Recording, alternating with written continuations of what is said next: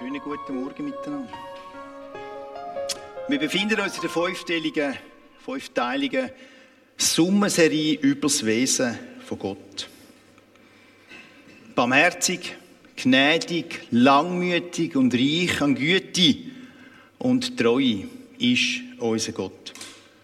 Letzte Woche haben wir gestartet mit barmherzig und der Dave hat ausgeführt, wie Gott barmherzig ist gegenüber uns. Und er hat auch gesagt, dass wir uns sollen prüfen sollen, ob wir barmherzig sind gegenüber unseren Mitmenschen. Kümmern uns unsere Mitmenschen, gehen wir unseren Mitmenschen an, begleiten wir sie einen Weg, Strecke, wo sie vielleicht belastet unterwegs sind. Und heute Morgen steht gnädig im Fokus. Gnädig. Gott ist gnädig und er weckt einem auch, wenn man den Wecker nicht sauber gestellt hat. Das ist mein Wecker. Wo mich seit mehr als 40 Jahren fast jeden Morgen liebevoll aus dem Schlaf holt.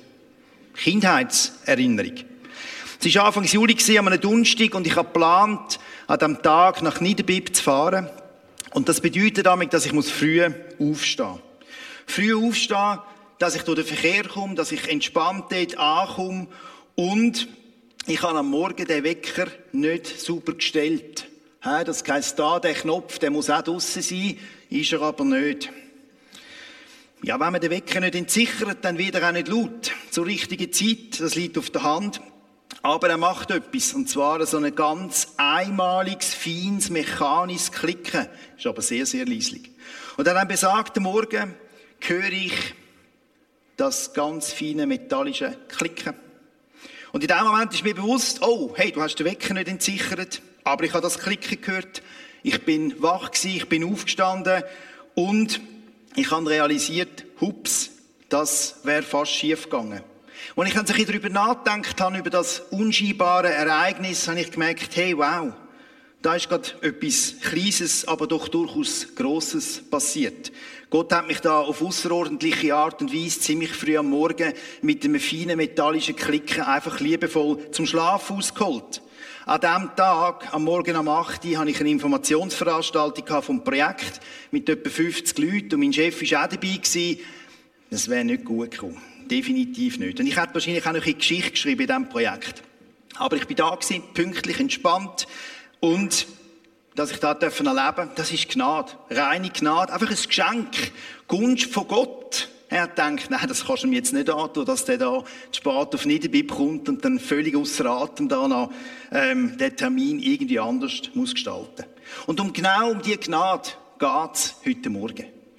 Ich habe folgende drei Punkte vorbereitet. Erstens, was bedeutet, Gott ist gnädig? Dann wenn wir uns ein Gleichnis anschauen, wo es um, darum geht, Gnade zu empfangen, aber auch Gnade weiterzugeben, und am Schluss noch die Frage an dich und mich persönlich, sind wir auch bereit, gnädig zu sein? Wir wollen einsteigen. Was bedeutet, Gott ist gnädig? Wir schauen uns einen weiteren Clip an aus dieser Serie, die auch zu dieser Predigtreihe gehört. Wir haben das letzte Mal schon drin hineingeschaut und ich möchte die Technik bitten, Film ab.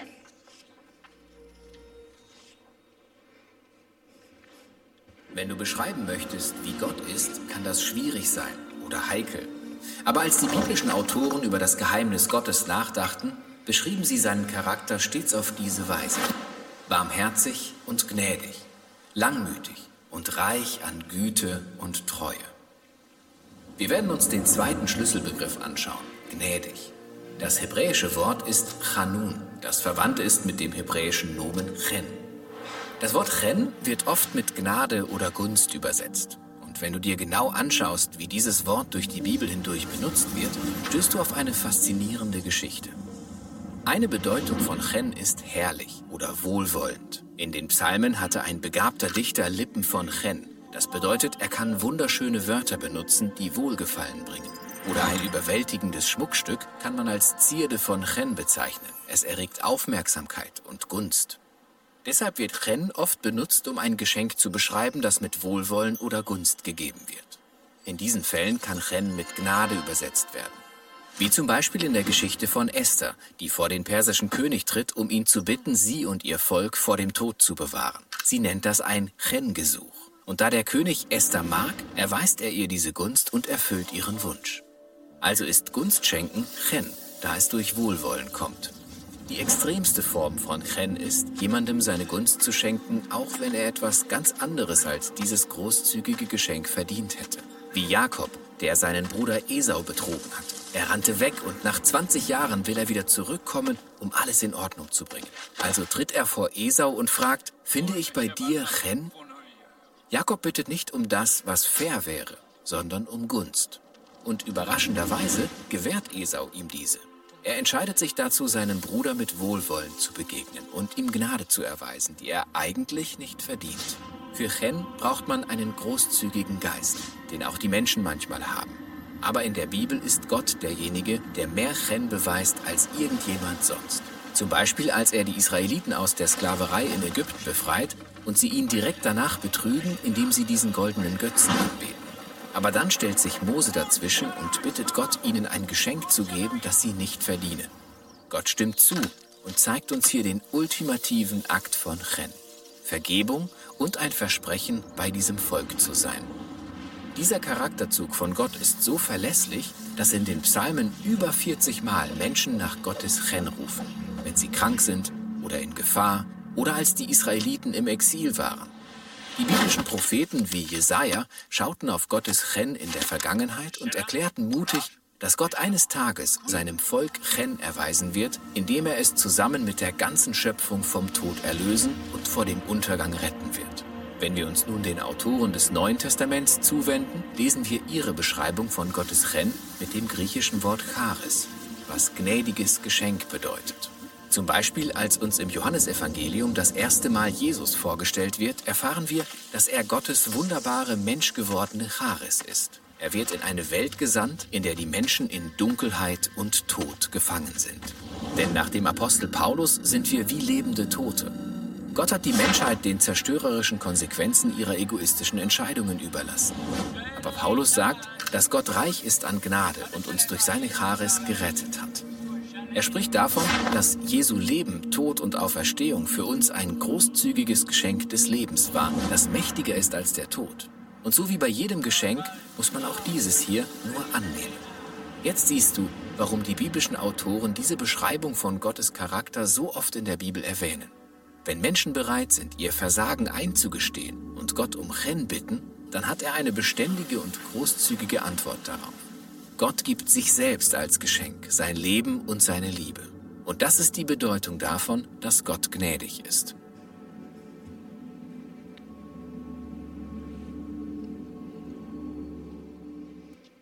Danke vielmals.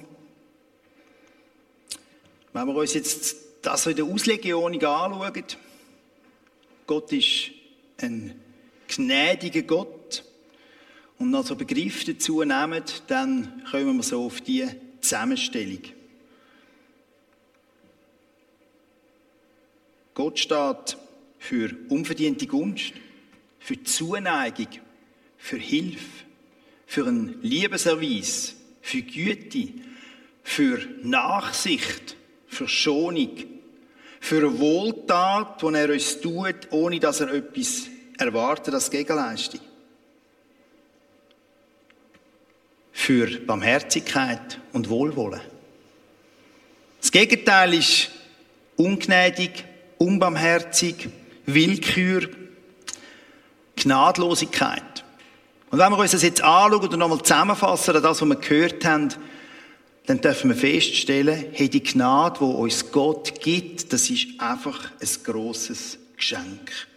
Das heißt, Gott beschenkt uns mit unverdienter Gunst. Gott beschenkt uns mit Zuneigung. Er beschenkt uns mit seiner Hilfe, mit seinem Liebeserweis. Gott schenkt uns Güte, Nachsicht. Und Gott schenkt uns eine Wohltat in unserem Leben und er erwartet nicht, dass wir eine Gegenleistung bringen. Und Gott beschenkt uns mit Barmherzigkeit und mit Wohlwollen. Und Gottes Gnade ist nicht einfach nur herablassend, ich schaue ein bisschen für uns. Wenn die Bibel von Gnade redet, dann schwingt immer eine tiefe Zuneigung von Gott gegenüber uns mit. Das ist ganz, ganz zentral. Die Liebe von Gott kommt da zum Tragen. Und die Gnade von Gott gegenüber uns Menschen ist auch eng verknüpft mit dem Versprechen, dass er uns nicht fallen lässt. Wir lesen das im Jesaja 54. Auch wenn Berge weichen und Hügel beben, soll meine Gnade nicht von dir gehen. Und der Bund meines Friedens soll niemals wanken, spricht der Herr, der Erbarmen mit dir hat. Wir kommen da etwas ganz Konkretes in unser Leben hinein über. Wir werden beschenkt mit etwas, was wir uns nicht haben können verdienen, wo uns eigentlich gar nicht zusteht. Und auch die Versöhnung mit Gott beruht auf dieser Gnade. Wir finden das im Römer 3. Und dass sie für gerecht erklärt wurden, beruht auf seiner Gnade. Es ist sein freies Geschenk aufgrund der Erlösung durch Jesus Christus. Gott hat seinen Sohn in die Welt geschickt, um Versöhnung zu schenken. Jesus hat am Kreuz sterben. Das haben wir uns nicht erarbeitet. Wir haben das nicht verdient, sondern wir sind von Gott beschenkt worden. Es ist sein freies Geschenk an uns, das zu tun. Und durch Jesus ist uns auch, kannst schnell klicken, wissen gut. Und durch Jesus ist es auch ein ewiges Leben geschenkt worden. Denn der Lohn, der die Sünde zahlt, ist der Tod. Aber das Geschenk, das Gott uns in seiner Gnade gemacht, ist das ewige Leben in Jesus Christus, unserem Herrn. Nicht erarbeitet, nichts geleistet, einfach beschenkt. Das ist Gnade. Gnade durch Jesus Christus. Und ich finde immer spannend, wenn man sich über das nachdenkt und selber reflektiert, auch, dass wir das haben dürfen erkennen, ist ein Geschenk von Gott. Ich kann das bis heute nicht einordnen, warum, dass ich irgendwann von Gott berührt worden bin und hat erkennen, dass Jesus für mich gestorben ist. Dass da die Dimension aufgegangen ist und ich einen Zugang durch Jesus zu Gott gefunden habe. Ein riesiges Geschenk. Ich kann das erkennen, andere erkennen das nicht und ich kann es nicht einordnen. Einfach Gnade. Einfach ein Geschenk in mein Leben hinein. Im zweiten Teil, wenn wir miteinander anschauen, was es bedeutet, Gnade empfangen und Gnade weiterzugeben. Dazu finden wir in Matthäus 18 ein sehr spannendes Gleichnis, wo das sehr prägnant auf den Punkt bringt. In diesem Gleichnis geht es auch stark um Vergebung, aber durchaus auch ganz stark um Gnade. Gnade für uns und wie wir damit umgehen. Wir werden das Gleichnis lesen ab dem Vers 23. Jesus sagt dort, drum hört dieses Gleichnis. Mit dem Himmelreich ist es wie mit einem König, der mit den Dienern, die seine Güter verwalteten, abrechnen wollte. Gleich zu Beginn brachte man einen vor ihn, der ihm zehntausend Talente schuldete. Und weil er nicht bezahlen konnte, befahl der Herr, ihn mit Frau und Kindern und seinem ganzen Besitz zu verkaufen und mit dem Erlös die Schuld zu begleichen. Der Mann warf sich vor ihm nieder und bat auf den Knien, hab Geduld mit mir, ich will dir alles zurückzahlen. Da hatte der Herr Mitleid mit seinem Diener, er ließ ihn frei und auch die Schuld erließ er ihm. Doch kaum war der Mann zur Tür hinaus, da traf er einen anderen Diener, der ihm hundert Denare schuldete. Er packte ihn an der Kehle, würgte ihn und sagte, bezahl, was du mir schuldig bist. Da warf sich der Mann vor ihm nieder und flehte ihn an, hab Geduld mit mir, ich will es dir zurückzahlen. Er aber wollte nicht darauf eingehen, sondern ließ ihn auf der Stelle ins Gefängnis werfen, wo er so lange bleiben sollte, bis er ihm die Schuld zurückgezahlt hätte. Als das die anderen Diener sahen, waren sie entsetzt. Sie gingen zu ihrem Herrn und berichteten ihm alles. Da ließ sein Herrn ihn kommen und sagte zu ihm, du böser Mensch. Deine ganze Schuld habe ich dir erlassen, weil du mich angepflegt hast. Hättest du da mit dem jenem anderen Diener nicht auch Erbarmen haben müssen, so wie ich mit dir Erbarmen hatte? Und voller Zorn übergab ihn der Herr den Folterknechten, bis er ihm alles zurückgezahlt hätte, was er ihm schuldig war.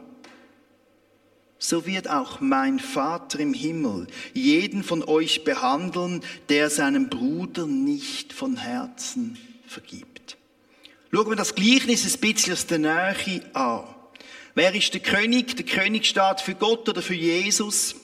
Beide werden in der Bibel als König bezeichnet. Knecht. Wer ist da der Knecht? Ein Knecht ist ein Diener. Der Paulus selber bezeichnet sich im Römerbrief als Knecht von Jesus. In der Offenbarung 22 lesen wir, der Thron von Gott und vom Lamm wird in der Stadt sein und seine Knechte werden ihm dienen. Wir müssen also davon ausgehen, dass der erste Knecht im Gleichnis jemand ist, wo Gott kennt. Ob Gott in seinem Herzen hat oder nicht, das wissen wir nicht, aber das ist ein Mann, der durchaus mit Gott unterwegs ist. Der dritte Begriff ist Schuld. Mit Schuld ist in dem Gleichnis die Schuld gemeint, die Sünde gemeint, die zwischen den Menschen und Gott steht und auch die Schuld, die zwischen Menschen und Menschen steht. Und jetzt in dem Gleichnis sind zwei Schuldbeträge genannt. Und die sind signifikant unterschiedlich. Das ist auf den ersten Blick vielleicht nicht so sichtbar. Wenn wir ins griechische Neue Testament hineinschauen, dann sind die Schulden vom ersten Knecht 10.000 Talent, die Schulden vom zweiten Knecht 100 Denar. Und wenn man das versucht zu adaptieren und versucht da äh, in der heutigen Zeit zu eruieren, von was man da redet, dann kommen da Dimensionen raus, wo Schwindeln erhöhend sind. Talent, man rechnet das da in Gold. Das Talent ist eine Gewichtseinheit, das sind etwa 34 Kilo. Wir reden jetzt von 10.000 Talent in Gold. Das bedeutet, 10.000 mal 34 Kilo mal aktueller Goldpreis 54.000 Franken gibt rund 18,5 Milliarden. Das heißt, der erste Knecht schuldet seinem Herr 18,5 Milliarden Franken. Jetzt die Adaption, oder vielleicht da noch ein kleiner Vergleich, genau, die UBS hat Credit Suisse für 3 Milliarden, also eigentlich ein Schnäppchen, übernommen, wenn man den Betrag anschaut. Ein Denar ist eine Münzeinheit. Wir können das nicht direkt umrechnen, aber wir können einen Wertvergleich vornehmen. Zur Zeit von Jesus ist ein Tageslohn von einem Taglöhner oder auch von einem römischen Söldner ein Denar gewesen. Ein Tageslohn, wenn wir sagen, ein Tageslohn, 8 Stunden mal 30 Franken, 240 Franken, 100 Denar, gleich 100 Tageslöhne, 100 mal 240 Franken, dann reden wir von rund 24.000 Franken, wo der zweite Knecht am ersten Knecht schuldet. Wenn wir das jetzt ein bisschen adaptieren, der erste Knecht schuldet am König 18,5 Milliarden, das sind rund 770.000 Tageslöhne oder 3.100 Jahreslöhne, was Excel alles möglich macht. Der erste Knecht steht also gewaltig in einer komplett riesigen Schuld beim König in der Kreide. Und das Verhältnis ist so, so weit auseinander. Und das wollen wir ein bisschen anschauen. Wie kommt es, dass Jesus die zwei Beträge so ganz bewusst auseinanderzieht? Das bringt uns wieder zurück zur Gnade von Gott. Ich glaube, das ist die Schlüsselbotschaft. Die Schuld vom ersten Knecht steht für die Schuld, wo du und ich bei Gott haben. Und die ist riesig. Und durch unsere Natur sind wir getrennt von Gott. Und wir laden immer wieder Schuld auf uns. Und Gott ist bereit, uns zu vergeben. Die Schuld, die 18,5 Milliarden, lönt sich nicht abschaffen. Geht gar nicht. Auch wenn wir das ganze Leben daran schaffen und gut verdienen, geht nicht. Das heisst, die große gigantische Schuld steht für die Trennung zwischen mir und Gott. Und die Schuld, die wird tilgt durch den Tod von Jesus am Kreuz. Wir sind erlöst von dieser überdimensionalen Schuld durch Barmherzigkeit, durch Gnade, durch die Liebe von Gott zu uns. Und darum ist der Betrag so überdimensional groß. Im Kolosser 2 steht, Christus hat den Schuldbrief getilgt, der mit seinen Forderungen gegen uns war und hat ihn weggetan und ans Kreuz geheftet. Das ist genau das. Also die überdimensionale Trennung, die überdimensionale Schuld, die zwischen uns und Gott steht, ist durch Jesus Christus als Kreuz geheftet. Ist erledigt, ist weg. Jesus hat mit seinem Leben und mit seinem Sterben genau für diese Schuld gezahlt. Und so erfahren wir in diesem Gleichnis etwas von dieser gewaltigen Barmherzigkeit und Gnade von Gott gegenüber uns. Zuerst wird am ersten Knecht gesagt, er soll alles verkaufen. Ja, auch Frau, Kind sollen auf den Sklavenmarkt, um die Schuld zu begleichen. Dann fällt er auf Knie und er bittet um Gnade. Er fleht den Herr an, den König an. Er bittet um Aufschub. Aber alle wissen, eigentlich kann er gar nicht zurückzahlen. Geht gar nicht. Er wird zahlungsunfähig bleiben. Ist gar nicht möglich. Und das ist auch unsere Situation bei Gott. Unsere Schuld von Gott ist so groß, die können wir gar nicht selber begleichen. Wir brauchen die Gnade, wir brauchen das Blut von Jesus, damit die Schuld bereinigt ist, damit die Schuld tilgt wird. Wir können es nicht frei schaffen. Und genau da setzt die Gnade vom König ein. Gnade von Gott. Er erlaubt dem Knecht die Schuld. Er lässt ihn frei. Und warum macht er das? Wenn man den Text anschaut, steht da aus Mitleid. In anderen Übersetzungen steht, er wurde innerlich bewegt. Das bedeutet, Gott lässt das Schicksal der Menschen eben nicht kalt. Er geht mit. Wir lesen das immer wieder im Alten und im Neuen Testament. Wenn Menschen kommen und flehen, dann greift Gott ein. Dann schenkt Gott Gnade in das Leben hinein. Und der Knecht, der ist jetzt frei.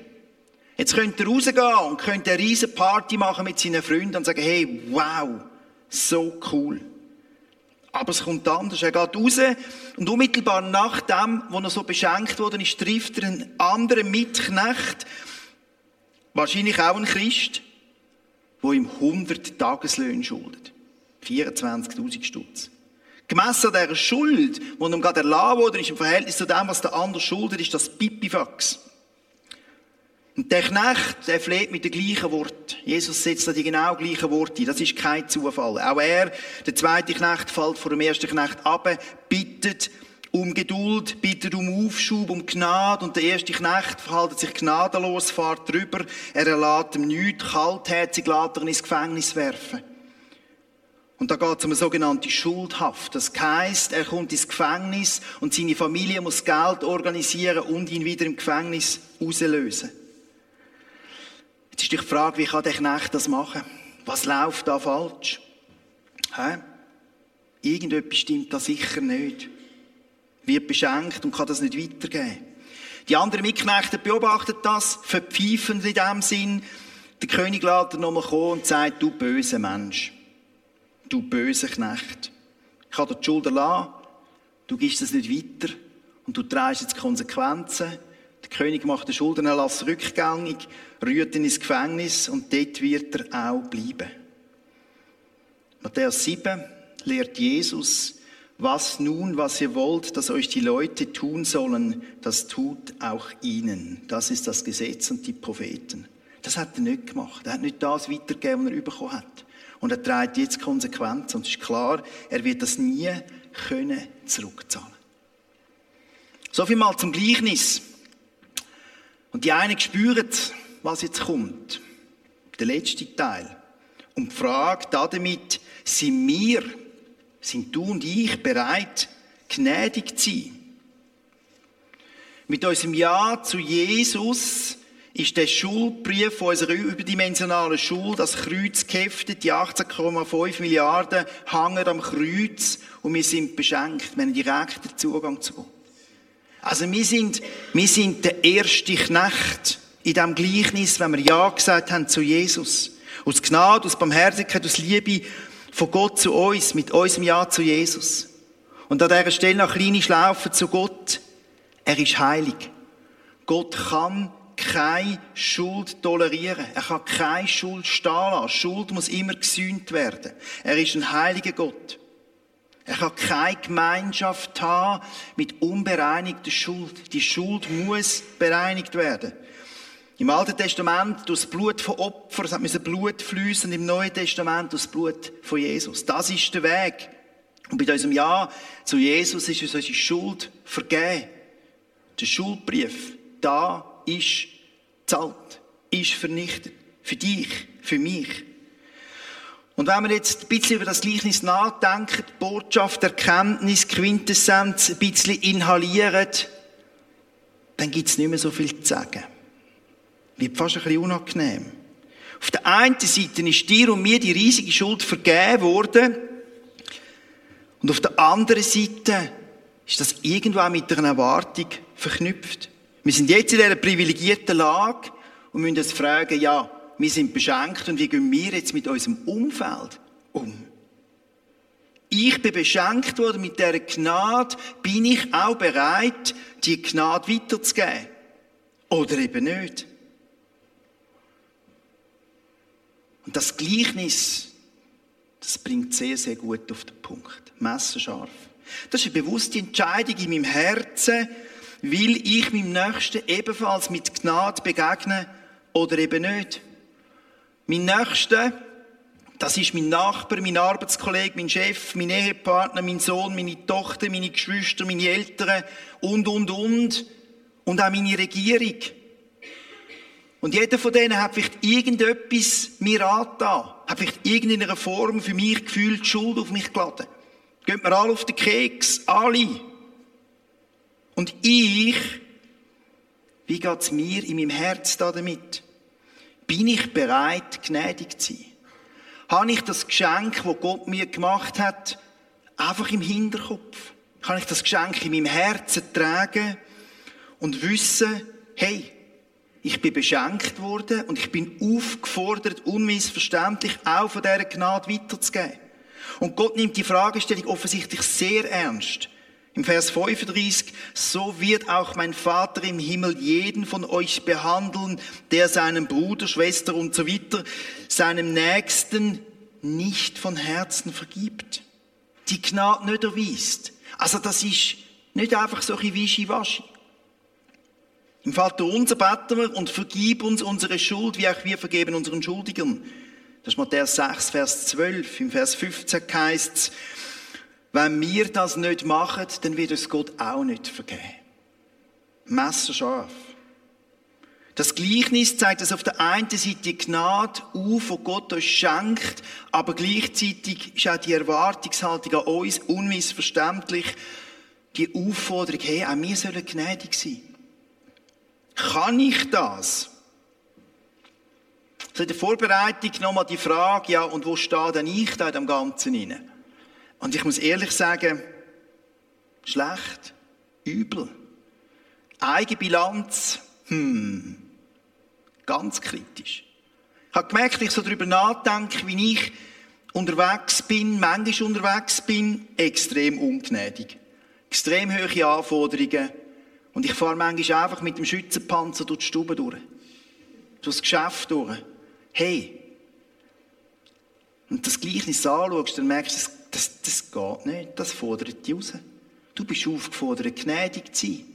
Wenn der eine irgendwie etwas schräg reinspielt, vielleicht macht er das ja gar nicht extra. Aber ich habe gemerkt, sehr herausfordernd. Wie werde ich befähigt, meinem Nächsten gnädig zu sein? Erstens, ich glaube, es braucht das bewusste Wahrnehmen von der Erwartung von Gott an mich. Hey, ich habe dir Gnade geschenkt.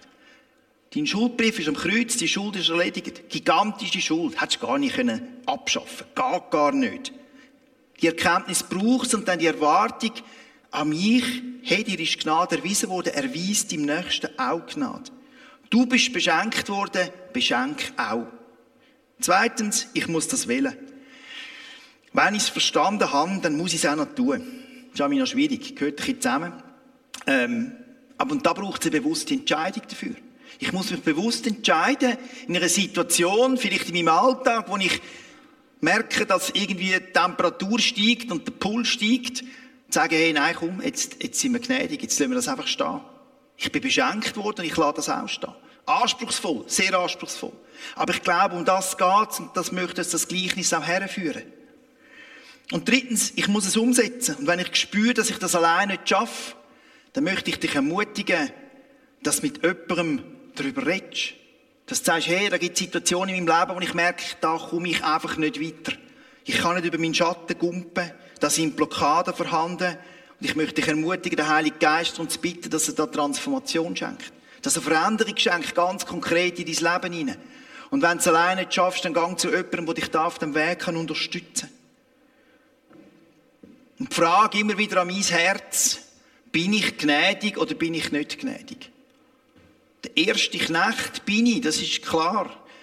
Aber wie gehe ich mit meinem Mitknecht um? Gebe ich die Gnade weiter oder nicht? Wir kommen zum Schluss. Frage an dein Leben.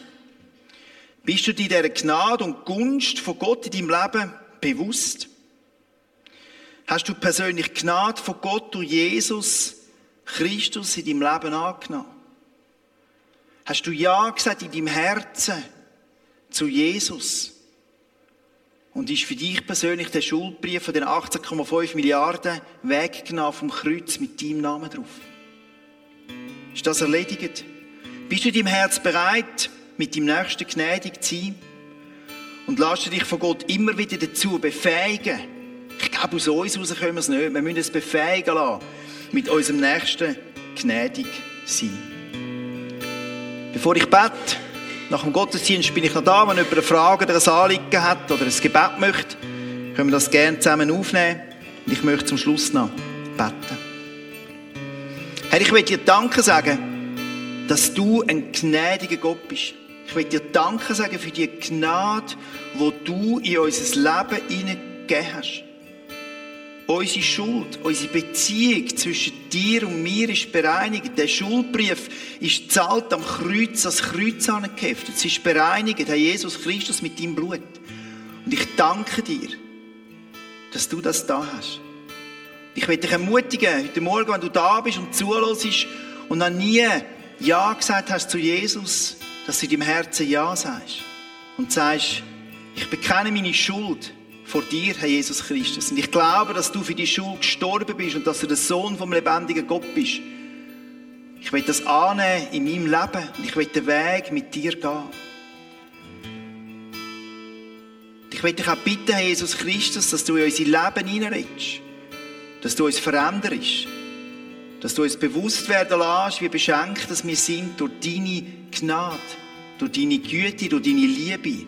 Und dass wir in der Lage sind, die Gnade, die wir bekommen haben, auch wirklich weiterzugeben an unsere Nächsten. Ich lobe und ich preise dich, Herr. Amen.